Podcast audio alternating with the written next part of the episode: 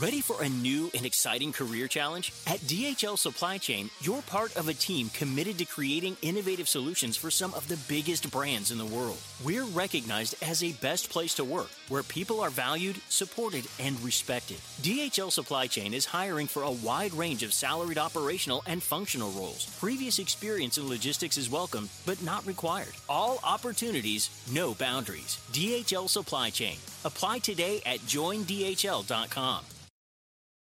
Top Thrill 2 is like no other course. Two 420-foot vertical speedways, three launches. All right, let's talk strategy. Copy that, driver. Go for maximum acceleration off the start. Roger that. You've got a short straightaway to push from 0 to 74 on the first vertical speedway. And what about the rollback? Rollback will set you up for an explosive reverse climb 420 feet in the sky so you reach 0 Gs in total weightlessness. 420 feet of straight up speed. Let's get it. Top Thrill 2, the world's tallest and fastest triple launch strata coaster. Get your tickets at cedarpoint.com. Hola, ¿qué tal amigos? ¿Cómo están? Bienvenidos aquí a Ponchote Podcast o el canal de Ponchote, donde tenemos este nuevo episodio que ya habíamos grabado y se quedó sin audio, pero bueno, estamos de regreso al episodio número 2 que tiene que ver con ansiedad y justamente fue lo que nos provocó. Y para hablar de ansiedad aquí tenemos a Germán Girotti. Bienvenido, amigo. Hola, amigo, gracias por la invitación. Video por segunda vez, esperemos esta sea la vencida. Sí, para uno que es ansioso esto definitivamente pega fuerte. Y bueno, es un tema del que todo el mundo estaba esperando hablar porque porque a mí que no me diga nadie que nunca ha sentido ansiedad porque va a pensar o que está muerto o que le vale más la vida o que, que, está muy mal esa persona. En mayor o menor medida todos lo hemos sufrido, pero aquí estamos precisamente hablando de cuando ya se convierte en algo que te impide avanzar, que te deja completamente amarrado. Ya sabes que de repente está uno aparentemente tranquilo y empieza el... ¡Ay! ¡Ay!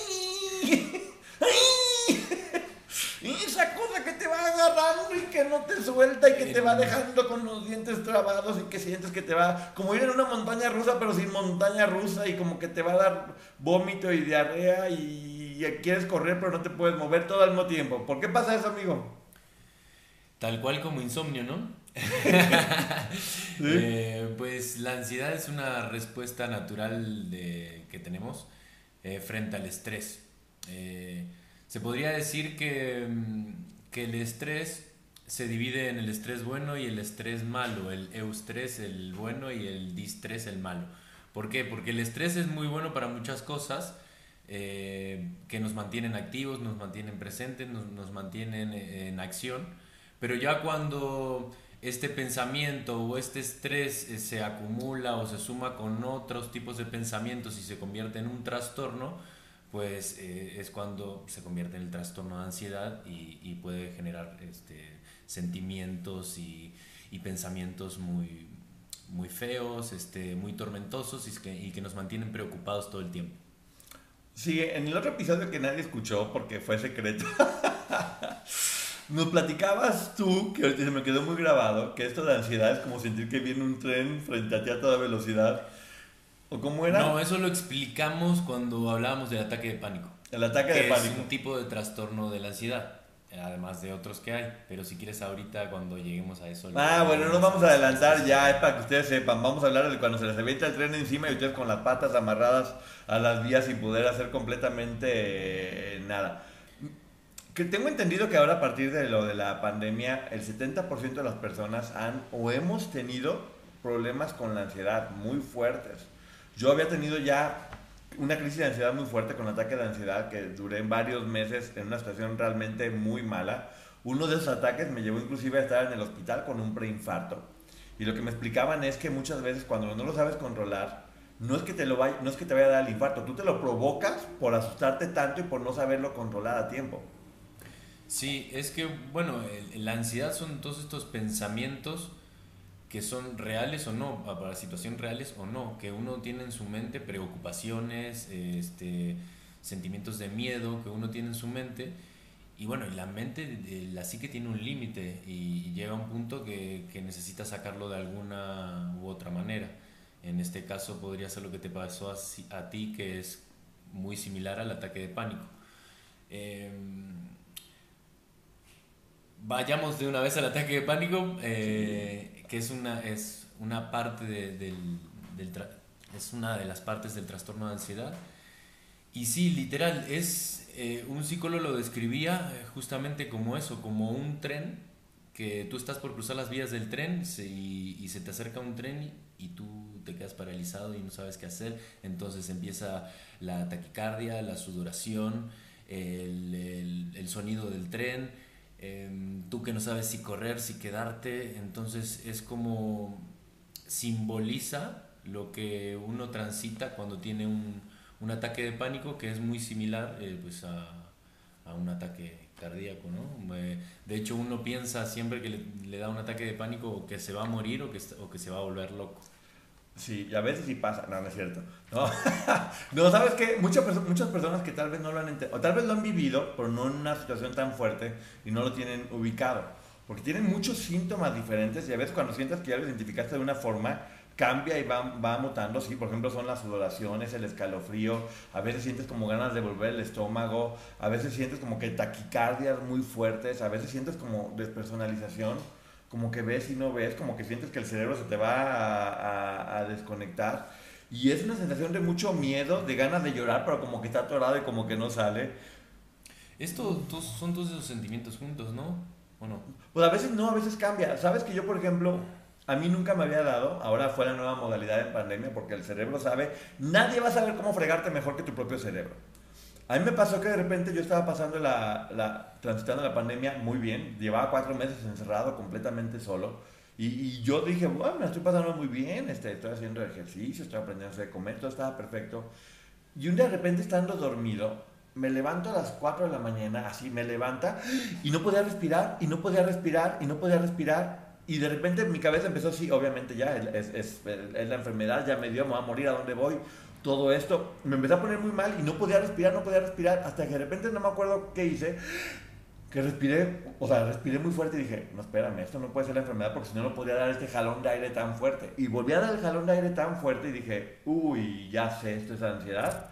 Me metí a bañar con agua helada para como, poder volver a reaccionar y por ahí tenía unos videos como de meditación y sí, me, me tranquilicé me, me, calmé y duré como un mes donde estaba teniendo dificultades para respirar, eh, pero que no era, no era que no pudiera respirar, era, como que se te aceleraba la respiración y empezabas a respirar así como si hubieras corrido como todo un maratón, hiperventilabas y, y era aprender a controlar eso, que era lo más fuerte. Entonces, a mí me daba antes como taquicardia, como todos los demás síntomas y de repente dijo, ah, ya pensaste que lo tenía dominado, tengo esta nueva modalidad y ¡pum! Llegó y me dio en la torre.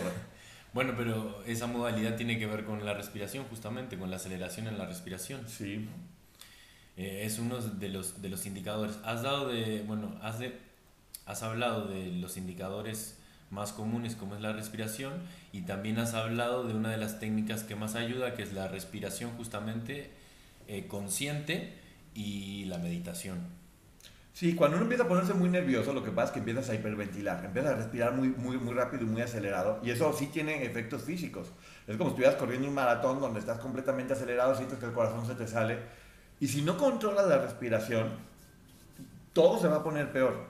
Entonces es bien importante que lo tenga uno detectado y que digas, ok, va, ahí viene este, este ataque de ansiedad o pánico, respiración. De hecho, siempre se ha visto en las películas que agarran como una bolsita como la del profesor Chapatín, de esa de y que empiezan a respirar con la bolsa y sí, sí, justamente ayuda, es parte de, de muchos de los remedios que ya sabemos. Y también, a mí lo que me ha ayudado mucho es entender que ya sabemos que un ataque de ansiedad va a pasar. O sea, va a durar un tiempo, creo que dura máximo 15, 20 minutos, a lo mucho si ya, si ya muy mal te va. Entonces, sabes que va a ser muy duro, pero también sabes que cada minuto estás más cerca de que pase y que no va a pasar nada finalmente. Solamente ansiedad, estrés, se siente feo, pero es fácil controlarlo, ¿no?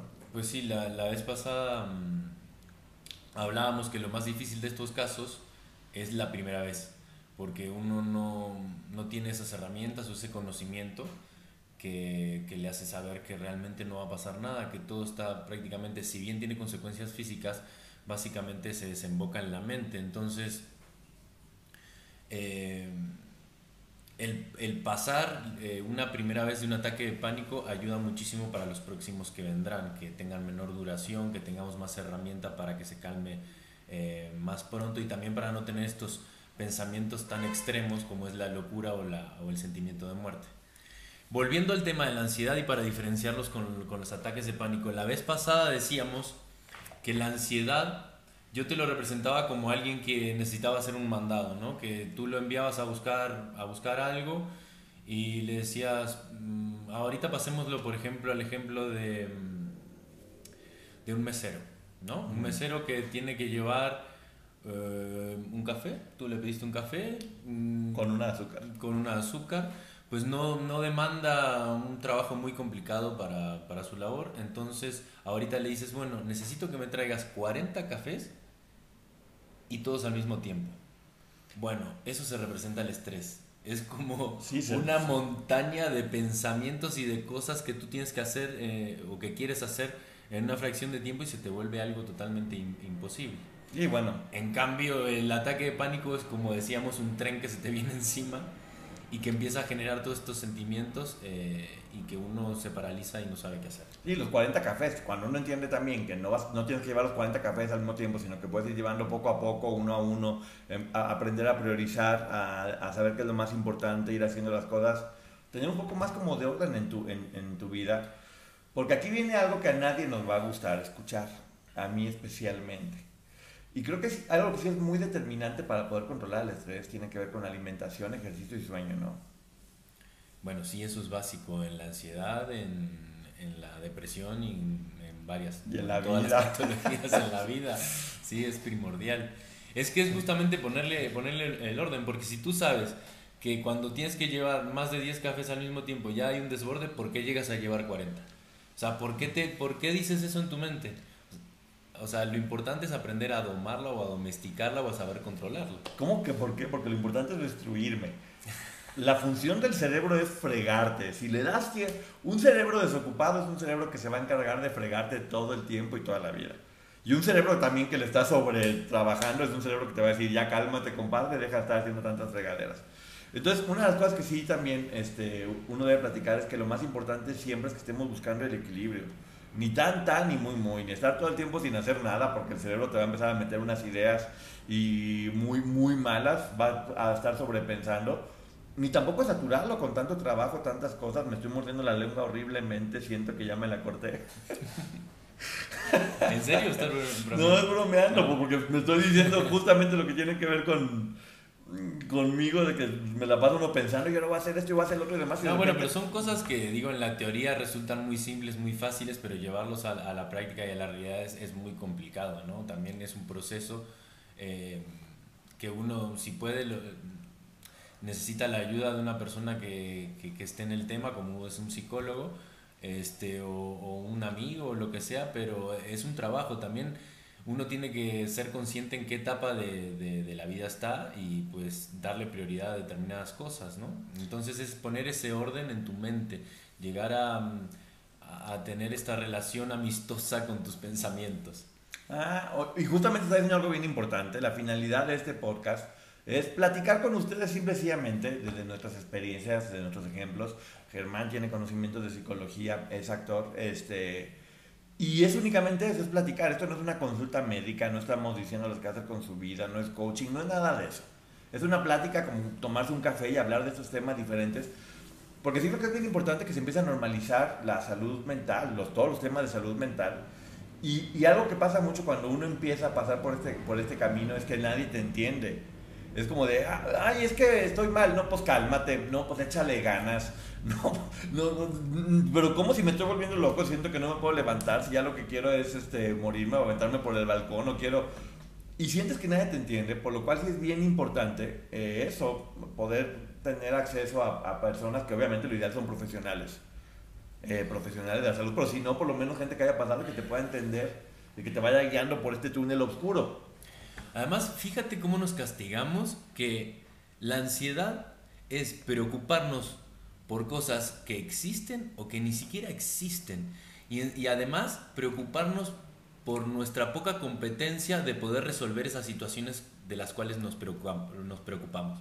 ¿Qué significa esto?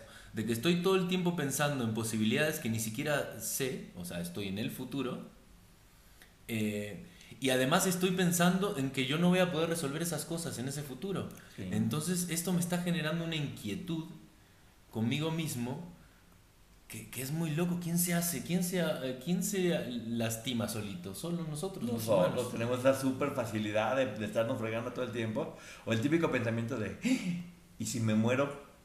Te vas a morir eventualmente. Lamento ser yo la persona que le dé esa noticia, pero como dice un poeta que no me acuerdo cómo se llama, todos nacemos enfermos de muerte y va a pasar eventualmente. Entonces, en lugar de estar teniendo todo, miedo todos los días de que te vas a morir, empiezas a tener una mejor relación con la muerte. Pues busca otras herramientas, unas cosas diferentes que te vayan ayudando a entender o vencer ese o cualquier otro miedo. Ahora, hay miedos que son irracionables, a mí que no me digan que, que sí se pueden controlar. Yo le tengo pánico a las alturas y cualquier cosa que tenga que ver con alturas me genera muchísima ansiedad.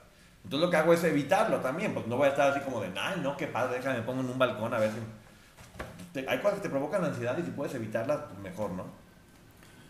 Pues sí, es que eh, volvemos a, a lo que iniciamos eh, diciendo, o sea, hay que aprender a, a conocerse y a controlar ese tipo de pensamientos.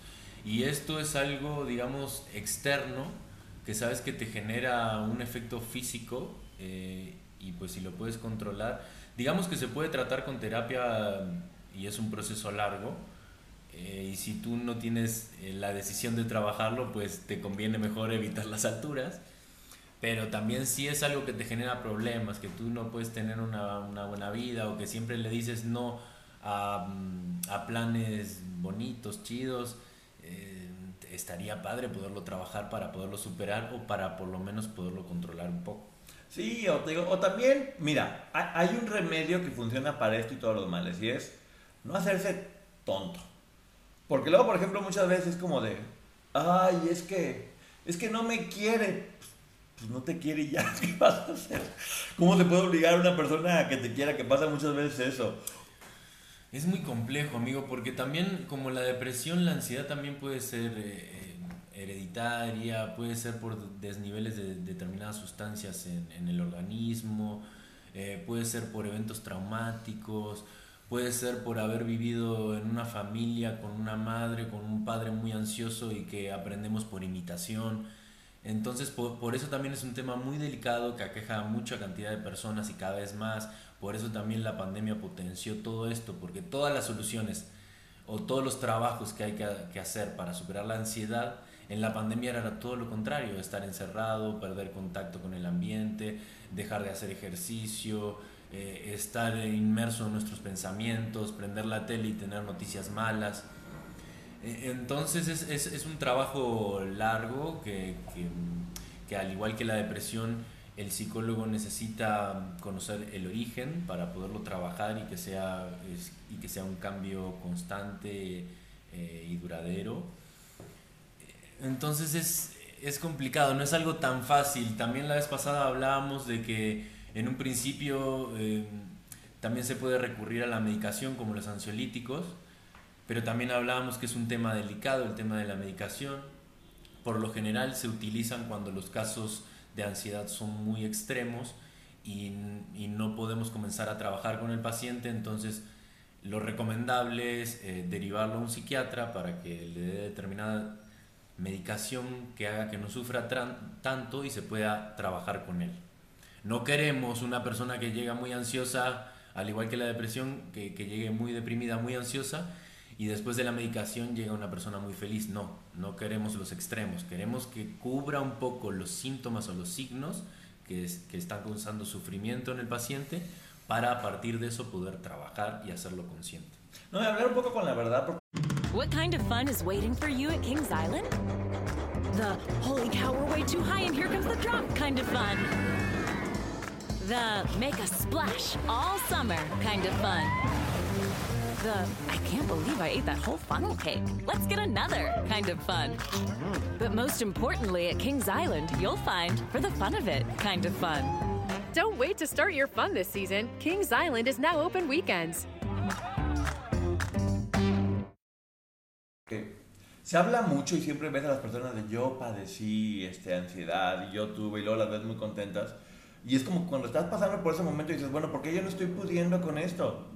Porque es como pelear con un león, está de la fregada, es horrible, es horrible, no, tenga, o sea, no se sientan mal por eso, es horrible. La única buena noticia es que sí se puede vencer a ese león y que cada día están más cerca de vencerlo. Y también como estaba explicando, es mucho el cuento que tú te cuentes. Si tú lo ves como no es imposible, pues bueno, va a ser imposible. Si tú lo ves como va a ser difícil, pero igual va a hacer todo lo posible por darle la torre y lo ves como si pues como todas las películas que, te- que alguien te golpea y te trata mal y luego terminas vengándote y le partes el maíz, es lo mismo aquí. Llega esta señora ansiedad y te está partiendo el queso y te tiene a sus pies y hace contigo lo que quieras.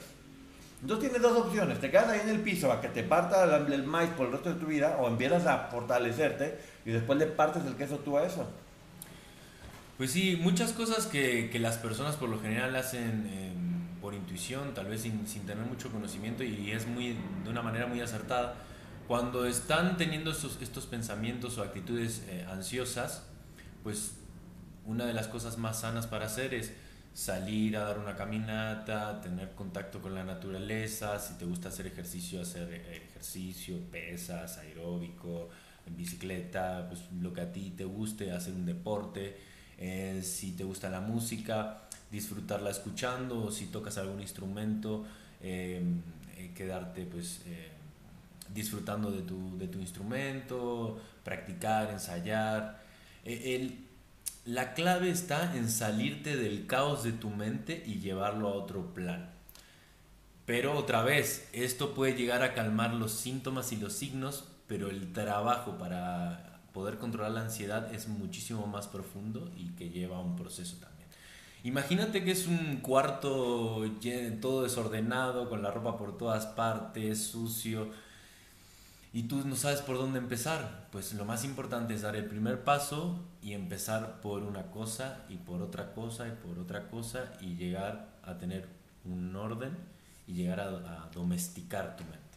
O sacar de ese cuarto a la persona que te está generando esa ansiedad. Pero es que esa persona eres tú mismo. O a ¿Cómo veces también. No, Vete. Le estoy hablando de las personas que luego tienen ataques de ansiedad porque por relaciones tóxicas, que eso puede ser después otro tema, este, de cualquier tipo. Yo, por ejemplo, hablando de, nuestro tema que es diagnóstico fama, efectivamente muchas de las personas que están en este medio terminan, la gran mayoría, con grandes problemas de ansiedad porque siempre tienen a mucha gente vigilándolos, viendo qué están haciendo bien, criticando qué hacen, qué no hacen, buscando la perfección, buscando ser aceptados por la gente. Y en verdad, se los digo, yo descubrí, soy una persona muy ansioso y que he tenido problemas muy fuertes de ansiedad, y descubrí en mí, como gran medicina, que te valga más lo que diga la gente. Cuando logras trabajar en eso, y te preocupas únicamente por ti y dejas de preocuparte por lo que digan los demás, que ahora con las redes sociales es mucho más complejo porque pues todo el mundo te pone cosas o te dice gente que tiene años que no ves y que si ves que se compró y te empiezas a comparar. Pero a medida que uno vaya trabajando en estar bien contigo y quedar bien con los demás que te valga, uh, es un gran paso. Es que el trabajo siempre es con uno mismo. A partir de, trabajar en uno puedes empezar a relacionarte de una manera muchísimo más saludable con los demás.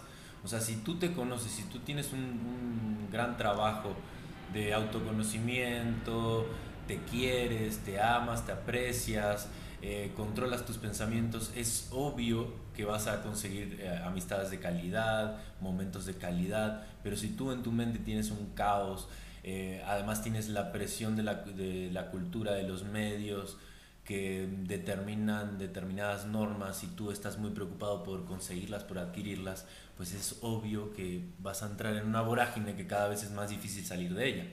Sí, como por ejemplo, ay, estoy ansioso porque estoy subiendo de peso. Y mientras estás comiendo unos rufles.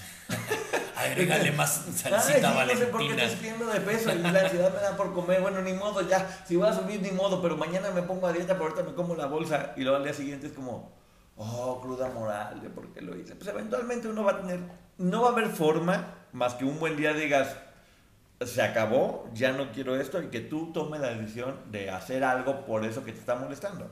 Sí, bueno, ahorita recordaba que una de las, uno de los trabajos más importantes que puede resultar muy simple, eh, que hablan los neurocientíficos, es, por ejemplo, un trabajo de gratitud cada vez que uno se levanta o antes de irse a dormir. Y cumplir también, tener una estructura de- del- del sueño. El sueño es muy importante y bueno, hay que dormir mínimo 7 horas de calidad diarias. Eh, entonces, el poder eh, eh, aquietar la mente, generar un trabajo de gratitud o de meditación cada vez que nos despertamos, unos 5 o 10 minutos, tampoco se pide mucho, eh, ayuda muchísimo a controlar la ansiedad. Otra cosa que ayuda mucho desde mi punto de vista, creo que muchas veces la conciencia tranquila. Muchas veces la ansiedad es porque uno mismo puede saber que hay cosas que no están bien en uno, que no está haciendo lo correcto, que no está portando bien con uno mismo, que no existe algo bien. Cualquier cosa puede generar esa, esa ansiedad. Y sí creo que ahorita que hablabas de, de, un buen sueño y demás, pues tiene mucho que ver con estar tranquilo, con tener una conciencia tranquila. Y, y, ayudar siempre puede ser también una buena forma de, de, de poder calmar esa ansiedad, de mantenerte ocupado haciendo algo y de, y, de, y de, sentirte bien, porque te digo, finalmente todo esto se trata de cómo te tratas. Y si tú sabes que puedes ayudar a otras personas, seguramente vas a dar cuenta que también te puedes ayudar a ti. Diste en el clavo. De hecho, una de las soluciones para la ansiedad es el altruismo también, ¿no? Entonces, pero estaba, estaba diciendo, estaba pensando ahorita que tú decías lo de la mente tranquila. Pues de mente, depende la mente de quién. Si estamos hablando de una persona, como hablábamos hace unas semanas del trastorno narcisista de la personalidad, pues esa persona puede ser muy mala, pero como es narcisista, pues en su conciencia pues la tiene tranquila porque hace todas las cosas bien. Ah, pues, y aún así se va a dormir tranquila, pero eso no significa que, que las cosas no, no, estén mal. Porque a ver, si yo soy un narcisista y pienso que siempre tengo la razón, siempre me voy a ir a dormir con la mente tranquila. Entonces la medicina para la ansiedad es ser narcisista, ¿te fijas? No, no es Porque no te importa lo que digan los demás y porque tienen la conciencia. No, no, ya está. Es un sacrilegio. No le hagan caso a Poncho, por favor. Es pura, es pura broma, ¿eh? Que No es también, broma, está, broma. también está padre tomarse estos temas un poco de manera más Ah, amigable sí. y más ligera. Esto es una plática entre amigos, ¿eh? No es Sí. otra cosa más que una plática entre amigos para que también uno desde su experiencia pueda platicarlo con ustedes y se sientan identificados y tomen lo que sirva y lo que no manden a la fregada. Sí, bueno, otra, otra cosa que es muy importante para poder controlar la ansiedad es lo que decías en principio del- de la alimentación. Eh, sabemos que mm, te vas a reír mucho con lo que voy a decir ahorita, pero no tener exceso en la cafeína y en los azúcares eh, ayuda muchísimo a poder controlar esa energía y a, y a no tener como, como instantes de momentos muy ansiosos. No, no me reí, de hecho me quiero. me acabo de sentir muy culpable porque también a veces sientes que si no tienes como esa cafeína, no puedes. O sea, sientes que tengo un montón de cosas que hacer y ya siento que esta energía que tengo yo no me alcanza. Cafeína, ayúdame. Pero Es sí, es un círculo vicioso. No es mala, o sea, yo te, yo te estaba diciendo de excesos, no llegar a tener excesos de cafeína en el organismo porque eso sí puede ayudar a que se desborde muchísimo más la ansiedad. Según yo decía, pues que dicen que tres tazas de café al día. eh, y yo me tomo dos, o sea, entonces ¿por qué me siento de repente así? Por las cuatro cocas que te tomas, mijo. Que te- y, tú cafeína y tú ves, no es que en la noche me tomo un tecito, sí, un tecito que también tiene cafeína, infórmense, hay que saber lo que uno está tomando, lo que está metiendo, porque sí, efectivamente, dije, ok, ya sí tengo exceso de cafeína, no por los dos cafés que me tomo al día, sino por el refresco que me estoy tomando todo el día, que pues bueno, porque se siente uno bien y, y demás, y va uno dándose en la, en la torre. Ahora, viene otro punto que para mí es bien importante tratar, y es el hecho de, de- de entender que sí, que a muchas personas nos está, nos está pasando y que lo platiquen con quien más confianza le tengan, como decía el comercial, ¿no? Sí, sí, sí, si no queremos llegar al punto, si creemos que nuestra ansiedad nos está desbordando, es muy bueno poderlo platicar con alguien, eh, una persona cercana, que, que sea, que sea observadora, que sepa escuchar. Ya si nos ponemos a hablar con alguien que ni nos pela, pues tampoco nos ayuda de mucho. ¿no? Sí, de, no, échale ganas. Ah, Sí, sí. No, no seas maricón, hombre, levántate, ya, pinche Ay, qué ansiedad, en mi época eso no existía, ¿verdad? Sí, se, llama, se, se llamaba estar loco y ya, hombre, no pasa nada. Ponte a trabajar y a ver cómo se te quita. O, ¿no? a gente muy o gente muy preocupona que le platicas a tu mamá y, ay, mijito, ¿te vas a morir? Bueno, es que estamos hablando también de extremos, que nunca los extremos son buenos, ¿no? Siempre el equilibrio es a donde uno tiene que apuntar. Bueno, lo- mira, ¿por, qué también es importante hacer este tipo de, de- pláticas? Por eso, para que ustedes también tengan alguien con quien platicar que sí los va a entender y que sí, yo por ejemplo, sí me pasó con una, de mis hermanas y después otra, porque esto nos pasa a muchas personas, cuando empezaron a sentir esta ansiedad o a caminar este camino que yo ya había, que yo había tomado, si era de, a ver, hablo contigo el tiempo que tengan que hablar, platícame, vamos a- a sacarte de lo que estás haciendo, no te preocupes, esto va a pasar. Y si era mucho entender y yo me daba cuenta como algo que a mí me tomó más tiempo, para ellas ya después era mucho más fácil, porque ya había alguien que le dijo, ahí por acá está el atajo, no recorras todo eso. Hay algo que quiero decir y que es con mucho respeto. Siempre hay que buscar profesionales, pero también es un hecho que una persona que tiene ansiedad puede pasar con 500 doctores buscando la, el remedio mágico de, ya sabes, va con un doctor que, y va con el médico eh, brujo y va con el acupunturista y con el de este método y el otro y demás. Porque sí, porque es difícil y siempre están buscando la receta mágica, lo que te lo quite inmediatamente y te ponga bien un día para otro no hay.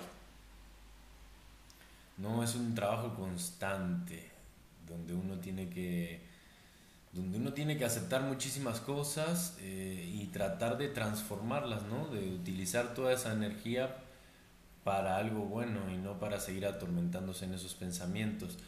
Lo que tú hablas de tus, de tus hermanas es muy importante porque si no, si no hubieras estado tú, eh, tal vez ellas se lo hubieran guardado durante muchos, muchos años, muchos meses, este sentimiento, y hasta que uno tal vez lo pueda llegar a observar, ya pasó mucho tiempo. Entonces también el poder detectarlo oportunamente, hablarlo, hablarlo con los demás, ayuda también a que uno lo empiece a trabajar cuando lo debe de trabajar, ¿no? Y, y eso ayuda a que, a que esto se pueda controlar mucho más, más rápido y sin la dependencia o codependencia de, de medicación.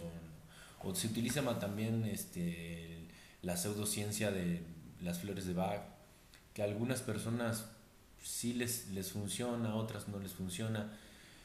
Pero yo creo que lo ideal, eh, si llegamos al punto de la medicación, es consultarlo con, con un psiquiatra, que son las personas que realmente saben de ese tema. Ahora, uno también sabe en qué momento es algo que pues, a ver, si te pasa algo muy fuerte, obviamente vas a transitar por estos momentos. Pero uno se da cuenta que no puedes seguir con esto cuando ya te, te inmoviliza, cuando te impide seguir con tu vida cotidiana. Pues sí, cuando no puedes estar en paz, cuando no puedes tener unos minutos de tranquilidad en, tu día a día. Sí, yo me acuerdo en esa etapa muy dura que me empezaba a dar miedo salir porque decía, y donde salga y me dé un ataque de pánico, de ansiedad, ¿qué voy a hacer? Eh, era, era, muy complicado ya hacer tu vida cotidiana porque exactamente, te daba miedo salir por si te fuera a dar un ataque de pánico. ¿Y qué pasaba? Te provocabas el ataque de pánico a donde ibas. Eh, porque la cabeza era de no, no, no, y si me da, y si me da, y si me da, pues te daba. Entonces te digo, tiene mucho que ver con los cuentos que te cuentes. Ya después decía, pues lo peor que puede pasar es que me tire al piso y que me ahogue y ya, o sea, que me sienta mal así un rato y que me tranquilice que pasa. Es lo peor. Por eso una de las, de las terapias que más funcionan para tratar este tipo de trastornos es la terapia cognitivo-conductual, porque si controlamos nuestros pensamientos, eso genera que también controlemos o, cambien nuestras acciones y viceversa. Entonces, eh, es, es, muy, es muy importante ser, ser consciente, aceptar nuestros pensamientos, ser sincero. Eh, y eso va a ayudar a que el trabajo sea muchísimo más profundo y realmente llega a haber este, un progreso. Sí, y como siempre, ¿y cómo venciste ese miedo a salir? Saliendo. Es que, por ejemplo, la ansiedad también genera eh, otro tipo de trastorno que es el trastorno este, social, que es este miedo de estar en contacto con las personas, el miedo de estar en contacto, por ejemplo, en una plaza con muchos estímulos. Y por lo general estas, este tipo de personas que sufren ese tipo de ansiedad cada vez se van cerrando más y no tienen estos recursos que hablábamos ahorita de los amigos, personas que estén cerca como para que puedan ayudarlos. Entonces es, es muy delicado. Es que hay una vida muy bonita eh, que para vivir y estas son como piedras que uno tiene que superar con la esperanza de que va a haber algo bueno, porque también pasa que ya uno se empieza a contar el cuento de no, ya estoy mal, toda mi vida voy a estar mal, nunca me voy a curar de esto. Pues si te lo cuentas así va a ser. Pues es que es una mentira contada muchas veces. Se vuelve una verdad. Se vuelve una verdad. Entonces volvemos a la importancia. Cuida los cuentos que te cuentas, porque se pueden hacer verdad. Si tú piensas que va a pasar algo malo, pues a lo mejor lo vas a provocar también. Es decir, si piensas que te vas a curar, te vas a curar. Si piensas que vas a lograr algo en la vida, pues posiblemente lo vas a lograr. Si piensas que no lo vas a lograr, ya no hagas nada porque no lo vas a lograr si ya lo pensaste de primera instancia en tu cabeza. Ya mejor descansa y relájate para que no pierdas el tiempo porque no puede uno estar todo el tiempo contándote esas historias, este, porque pues, no, o sea, el primer, el primer paso siempre está, siempre está acá. Y creo que también algo que es importante es que uno se conozca, ¿no?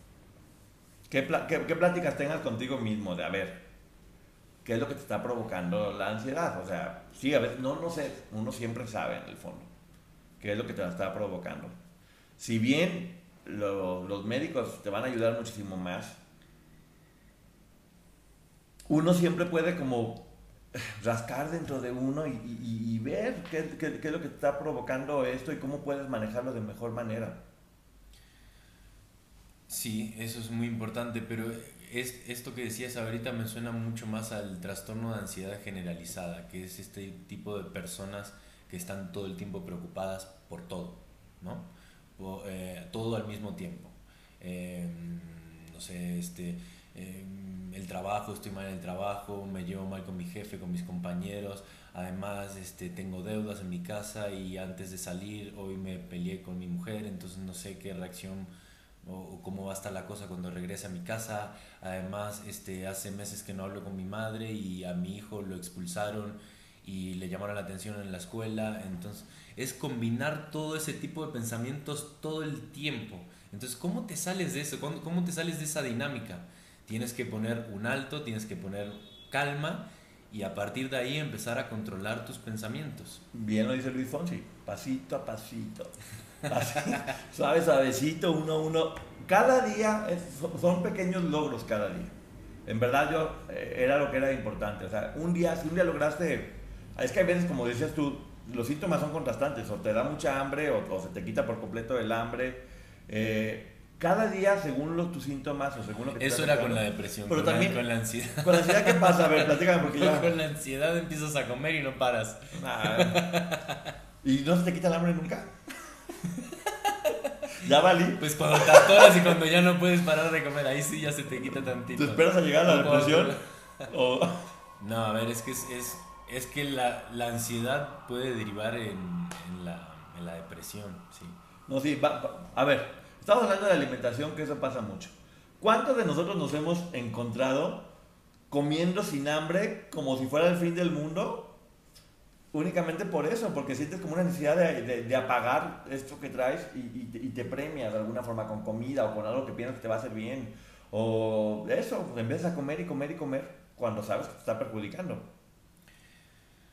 Sí, a, a mí me suele pasar por lo general unos días previos a un estreno o unos días previos o la noche anterior a una grabación muy importante o que llevas mucho tiempo preparando y que quieres que salga todo perfecto. Eh, ¿Y qué pasa? Cuando tú caes en eso, pues ya empieza el desorden alimenticio y que te genera un desorden eh, también de sueño. Entonces todo lo que tú estabas esperando el otro día para que salga perfecto, todo lo que estudiaste, todo lo que aprendiste, tú solito le das en la torre porque tú solito la noche anterior te pusiste la traba y te pusiste los obstáculos por caer en la ansiedad y por desvelarte, por, por comer a cualquier hora. Entonces al otro día te vas a despertar desvelado, como un poco perdido y todo lo que tú querías que saliera perfecto, pues sale de manera contraria. Oye, otra, otra cosa que también es que te digo, uno se va dando cuenta poco a poco. A mí me pasaba que de repente me estaba costando mucho trabajo dormir. Y un día, no me preguntes por qué, de repente volteo y veo que había por ahí, eh, en mi recámara vi un libro, vi un café, vi la televisión prendida, vi un cuaderno y dije, es que claro, convertí mi recámara en mi oficina. Porque como mucho de mi trabajo es estar viendo cosas y tomando notas o leyendo libros, empecé a convertir mi recámara en un centro de trabajo y me costaba trabajo dormir exactamente, porque lo estaba relacionando con hacer cosas. Entonces, dije, un, un buen día dije, a ver, saco todo de la recámara aquí, este, trabajo donde tengo que trabajar, y aquí únicamente me dedico a puras cosas que tengan que ver con, con el sueño, con dormir, con estar tranquilo. ¡Wow! Cambio radical, ¿eh? Es que justamente hablas de un punto muy importante que, que sucedió también en la pandemia. Todas estas personas que tenían un lugar específico donde trabajaban y llevaron ese trabajo a, a su casa, ¿qué les generó? Les generó más estrés, les generó más ansiedad porque no sabían cuándo poner el corte, cuándo terminar o por lo general le querían adelantar trabajo y trabajaban los fines de semana y si antes cuando tenían un lugar específico donde trabajaban, trabajaban ocho horas, al llevarse la oficina a su casa pues es un horario indeterminado y que excede muchísimas horas más de las que estaban establecidas. Entonces siempre es muy importante si trabajamos en, en el mismo lugar donde, donde vivimos, pues darnos nuestros espacios o tener esta conciencia de, de si llevamos muchas horas en el trabajo, salirnos, hablar a algún familiar, amigo, eh, cambiar nuestro mood, nuestra mente, nuestro pensamiento, que haya ahí como una ligereza de pensamientos y eso nos va a ayudar también a volver de mejor forma y con más energía a nuestro trabajo y a focalizar de manera más oportuna. Oye, y otra cosa también es respetar los procesos. Porque a veces uno siempre quiere todo mágico, rápido, que ya esté, que se arregle. Y no, en el teatro lo hemos aprendido que todo tiene que llevar un proceso para que al final tenga un resultado óptimo. Es como querer tener un hijo urgentemente a los cuatro meses porque ya no quieres aguantarte nueve meses por, por, por, por tenerlo. No, sucede que mucha de la ansiedad es porque estamos queriendo acelerar cosas que no, que no se pueden acelerar, que tienen que llevar su tiempo y tenemos que aprender a eso, a, disfrutar ese proceso. Porque es como si estuvieras todo, todo el camino rumbo a las vacaciones a algún lugar al que quieres llegar mucho y sufres todo ese camino porque ya quiero llegar, ya quiero llegar, ya merito, ya merito y por qué no estoy llegando y demás. El, tiempo que vaya a ser es el que va a ser, punto. Entonces tienes dos opciones, o te dedicas a pagarte la mal todo el trayecto o ves la forma de hacerlo lo más divertido o tranquilo posible o te pones a hacer algo más, porque pues ya está, no, no puedes luchar contra eso. Como dicen bien, ¿para qué te preocupas si, si el problema tiene solución la va a tener y si no, pues no la tiene también, o sea, ya. Otra de las cosas que ayuda muchísimo y ahorita que tú platicabas esto la recordé y que tiene que ver mucho también con, con el mundo del espectáculo es eh, establecerse metas realistas. Si tú te pones metas que son una locura o que, que, son imposibles en determinado tiempo o que quieres conseguir determinadas cosas de aquí a, a, una semana, pues es obviamente que vas a sufrir muchísima ansiedad porque, porque son metas inalcanzables o que tal vez en el momento que estás eh, son demasiado irrisorias. ¿no? Entonces ponerse objetivos claros y razonables a corto, mediano y largo plazo es una manera también eh, correcta de poder dominar o controlar un poco la ansiedad. Sí, eso de, no, tengo, la, tengo una boda, un evento padre en un mes y quiero bajar 15 kilos. Con Verizon, mantenerte conectado con tus seres queridos es más fácil de lo que crees. Obtén llamadas a Latinoamérica por nuestra cuenta con Globo Choice por tres años con una línea nueva en ciertos planes al Nemery. Después, solo 10 dólares al mes. Elige entre 17 países de Latinoamérica como la República Dominicana, Colombia y Cuba. Visita tu tienda Verizon hoy. Escoge uno de 17 países de Latinoamérica y agrega el plan Globo Choice elegido en un plazo de 30 días tras la activación. El crédito de 10 dólares al mes se aplica por 36 meses. Se aplica en términos adicionales. Se incluye hasta 5 horas al mes al país elegido. Se aplican cargos por exceso de uso. No pues córtate una pierna. Ya así vas a perder hasta 25 a lo mejor. Hace un tiempo escuché un chiste de humor negro respecto a eso, pero te lo cuento después de grabar porque ah. es muy poco. Ya, nos van a regañar. poco a poco iremos agarrando confianza y, vamos a ver qué tanto nos castigan. Yo sé que te va a dar risa, pero esto no puede quedar grabado. Mejor me lo callo. Tenemos que, tenemos que ser medianamente bien portados aquí porque también la gente lo que quiere es autenticidad.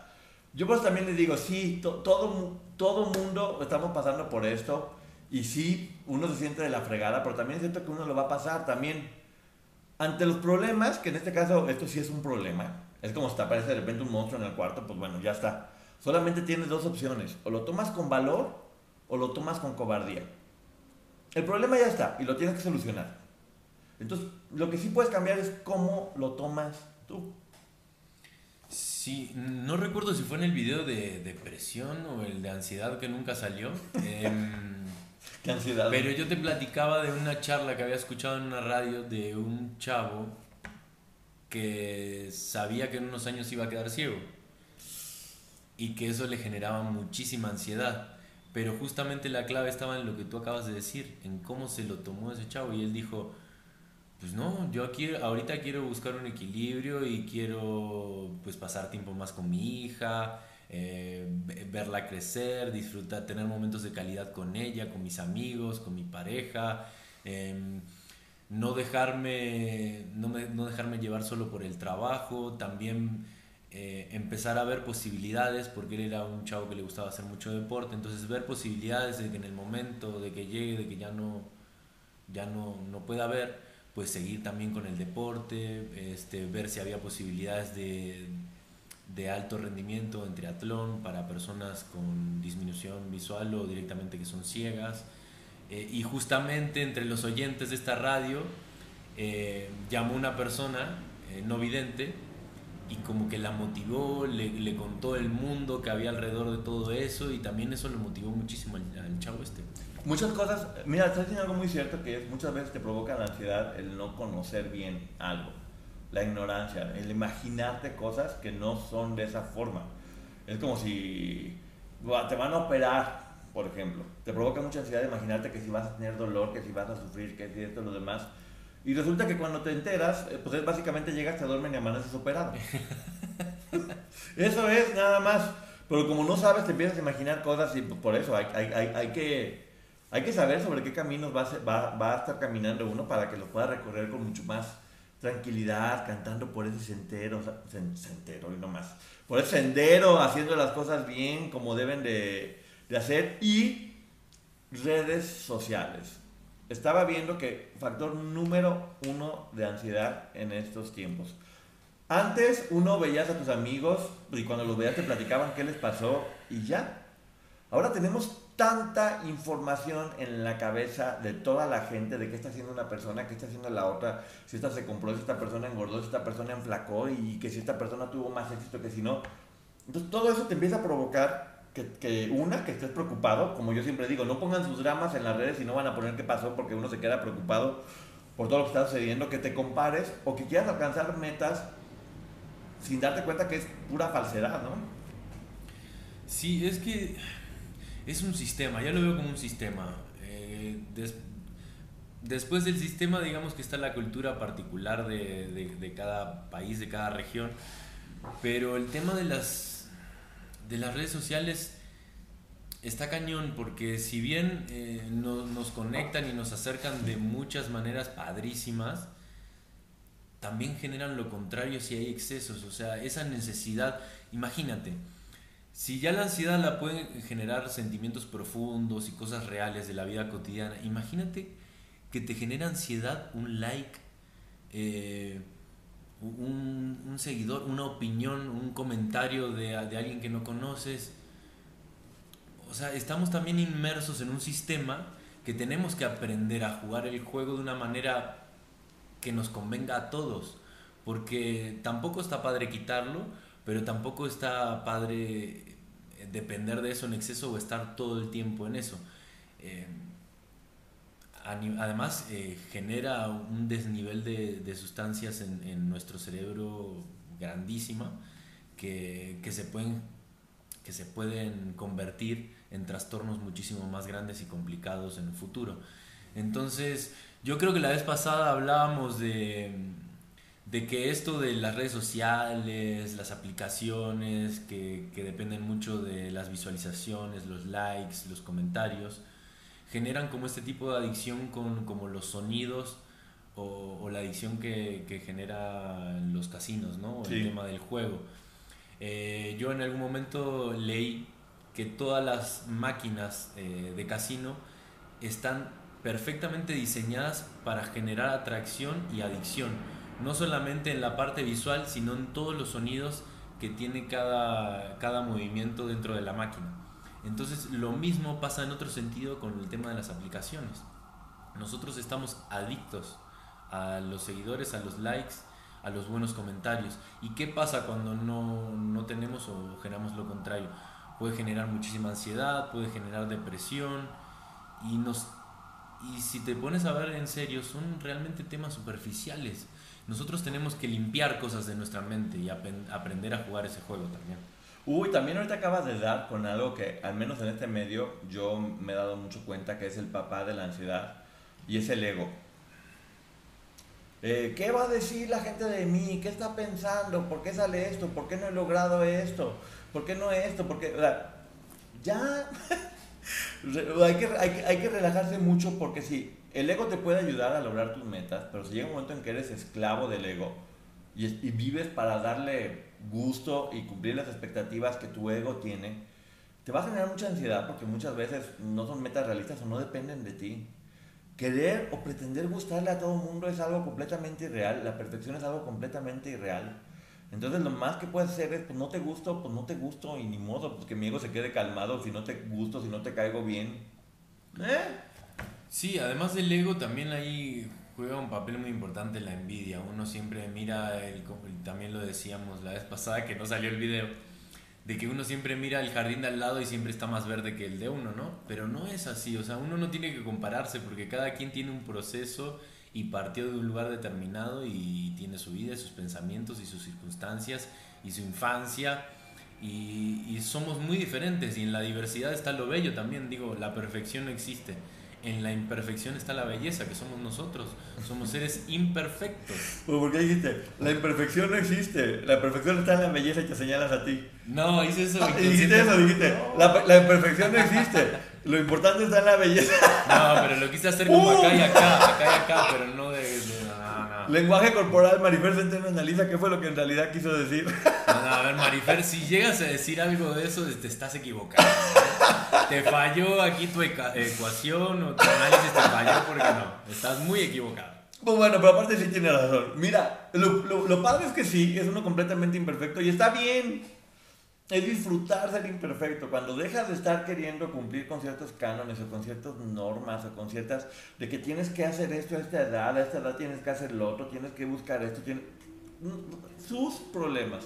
Uno tiene que tener sus propias metas y cumplirlas al ritmo que tú quieras y se acabó. De hecho, eso genera más ansiedad. Sí. Eh, y, y, ay, no recuerdo en qué video lo dije, pero eh, es que no quiero repetir cosas que ya dije, pero eh, creo que fue en el de ansiedad por ejemplo, esta, es, esta cultura, ahorita ya estamos volviendo un poco más a lo natural en, en los cuerpos, ¿no? Pero hubo una época donde estaba, estaba de moda y más que nada las mujeres, los, los volúmenes así exagerados, como no mucho pecho, mucha nalga, poca cintura, o sea, reducida.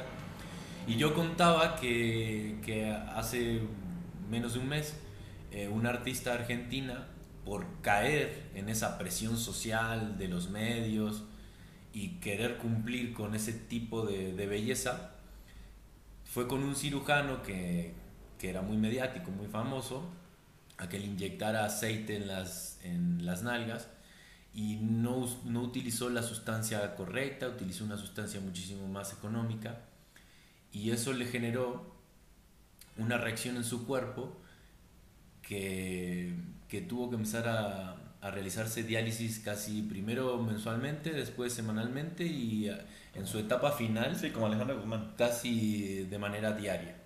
Y bueno, y le calcificó determinados órganos y lamentablemente hace muy poco tiempo acaba de fallecer.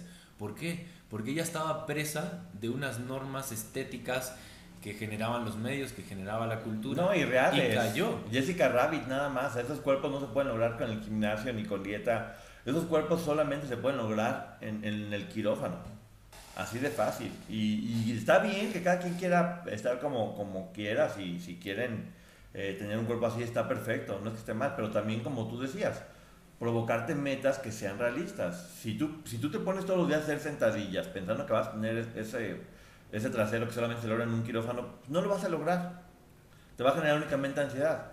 Esos traseros se logran en el quirófano, entonces si realmente lo quieres, pues bueno, ahorra para que después puedas tener el dinero y lo puedas lograr. Sí, no, no, quieras, no quieras ahorrarte dinero en eso porque luego te terminan poniendo aceite para aviones. Pues sí, porque luego no les alcanzó el suficiente dinero para ir con los buenos y terminan este, ahí haciéndola mal, pero bueno, igual. Go spread the word. When you get a fresh hot McCrispy from McDonald's and you can feel the heat coming through the bag, don't try to wait till you get home. Always respect hot chicken.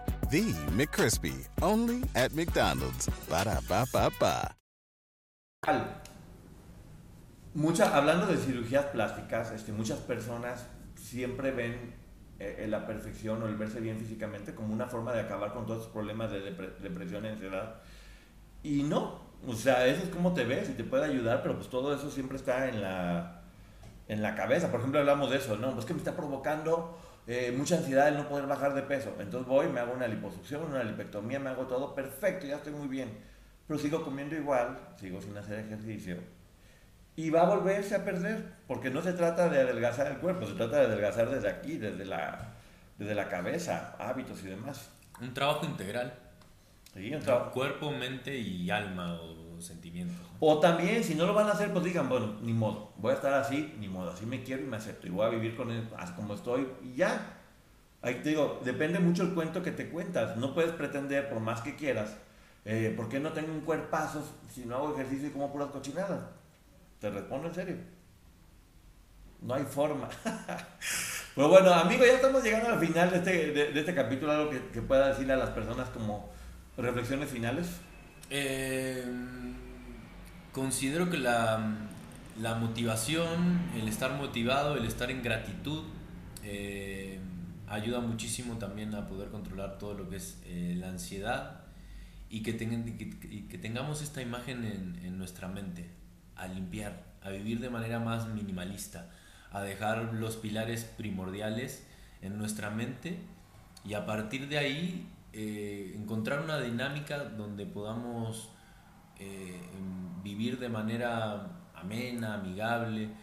Recordemos que el estrés no es malo, el estrés nos ayudó desde, desde el Homo habilis a... Homo erectus.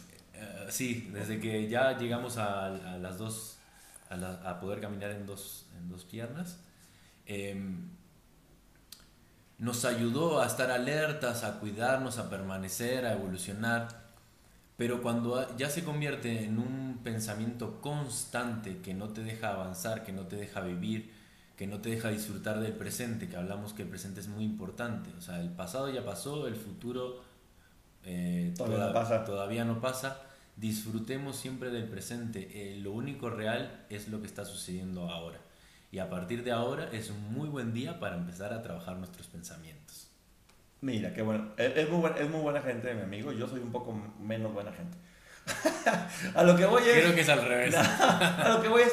Hay que dejar de serse uno el tonto todo el tiempo. Y, y no, y no se vean a sí mismos victimizándose como, pobre de mí, ¿por qué me pasa esto? Estoy enfermo. Nah, pues bueno, ya te tocó, agárralo. Levántate. No, no, no, no te veas a ti mismo como alguien débil ante esta enfermedad. Te digo, sí, en este momento está partiendo el queso, pero fortalecete para que después tú le des en la torre. Y depende de eso, de que tú te veas desde el primer instante. En alguna ocasión, cuando un doctor me dio un muy mal diagnóstico de una enfermedad muy fuerte, eh, él me dijo algo que nunca se me olvidó y es, yo me doy cuenta inmediatamente quién va a poder con esta enfermedad desde que le doy la noticia. Cuando yo le doy la noticia y se, ven, y se vencen, sé que no van a poder. Y cuando le doy la noticia y veo que se empoderan y qué hacemos y demás y cómo lo enfrentamos, sé que van a poder contra esto. Entonces, de nueva cuenta, sí es horrible lo que le está pasando, es horrible lidiar con la ansiedad. También entender que tal vez es una lucha que uno va a tener que tener toda su vida por etapas buenas o malas, pero que conforme más aprendas a golpearla y a controlarla, cada vez va a ser mucho más fácil que aunque, ok, llegaste otra vez, pues te me vas a ir más rápido, fíjate, porque ya aprendí a estarte lidiando. Entonces, pues sí, hay que echarle dos huevos más a la malteada todas las mañanas, que es verdad, para que sepa más buena, y ya con esa buena malteada, pues a partirle sumáis a esto, pasitos de bebé, día a día. ¿Qué consejazos doy, verdad? Yo debería. Sí, que los huevos estén pasteurizados, porque si no estamos en un problema peor. ¿Los huevos se pasteurizan? Eh, La leche, ¿no? Sí, pero digo, por si tú comes huevos crudos.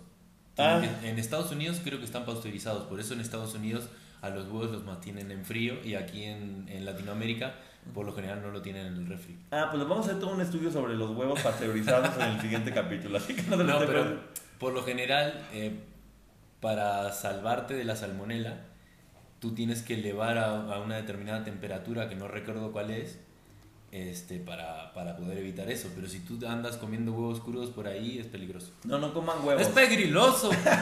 Muchas veces la ansiedad tiene nombre y apellido. En muchas ocasiones tiene nombre y apellido. Y tan fácil para quitar la ansiedad es quitar a esa persona con nombres y apellidos de su vida o de su entorno. Así que gracias, me muy. No, me quedé pensando porque sí, sí sucede cuando puede ser este un trastorno de, o bueno, una relación tóxica, un- una, una persona con, con, Un jefe. síntomas de narcisista. Un jefe que te hace pasar muy mal, un familiar que te hace la vida imposible, un amigo que te hace una vida imposible, una pareja que no está funcionando. Eso siempre provoca ansiedad. Eso siempre va a generar una ansiedad y te digo, por eso muchas veces la ansiedad sí tiene nombre y apellido. Y cuando uno lo sabe, pues Sí, sí, acepto que sí, pero no, no creo que en todos los casos. Ah, no, no en todos los No en casos. todos Por eso digo, los muchas veces. Muchas veces. Así que si ya detectaste de dónde viene, pues ni modo. este, hay que saber poner también alto a, a cosas que te lo están generando o aprender a controlar así, ¿no? Porque- Sí, recordemos también que muchas cosas son eh, por, por imitación, por creencias, por costumbre, por, por observación, que en esta vorágine o en este estrés diario de la vida no, no, no nos ponemos un alto y no tomamos conciencia de todo lo que crecimos y todo lo que avanzamos y seguimos cargando con, con problemas o con ansiedades familiares. Viajen mucho. Viajen mucho, ahí se les olvida, hombre. Así que bueno, muchísimas gracias. Nos estamos viendo a todos en el siguiente episodio, que no tenemos idea de qué se va a hablar. Así que pónganos aquí abajo sobre qué quieren que hablemos y que platiquemos. Eh, y se supone que íbamos a hablar de famosos, pero mira, la verdad es que no. No hubo tanta famoso el día de hoy. Ni modo. En la versión pasada estuvo, pero el destino no quiso, no quiso el destino. Estamos haciendo pruebas. Seguramente luego vamos a hacer estos programas en vivo para que ustedes también nos, nos comenten sus opiniones. Y van a ver, vienen sorpresas próximamente. Así que bueno, gracias, nos vemos, sean felices. Y si no son felices, pues no hagan infelices a los demás. Bye.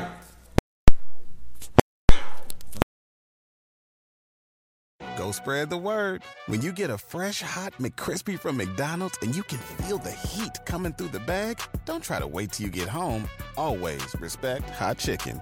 The McCrispy, only at McDonald's. Ba da ba ba ba. Con Verizon, mantenerte conectado con tus seres queridos es más fácil de lo que crees. Obtén llamadas a Latinoamérica por nuestra cuenta con Globo Choice por tres años con una línea nueva en ciertos planes al Nemery. Después, solo 10 dólares al mes. Elige entre 17 países de Latinoamérica como la República Dominicana, Colombia y Cuba. Visita tu tienda Verizon hoy. Escoge uno de 17 países de Latinoamérica y agrega el plan Globo Choice elegido en un plazo de 30 días tras la activación. El crédito de 10 dólares al mes se aplica por 36 meses. Se aplica en términos adicionales. Se incluye hasta 5 horas al mes al país elegido. Se aplican cargos por exceso de uso.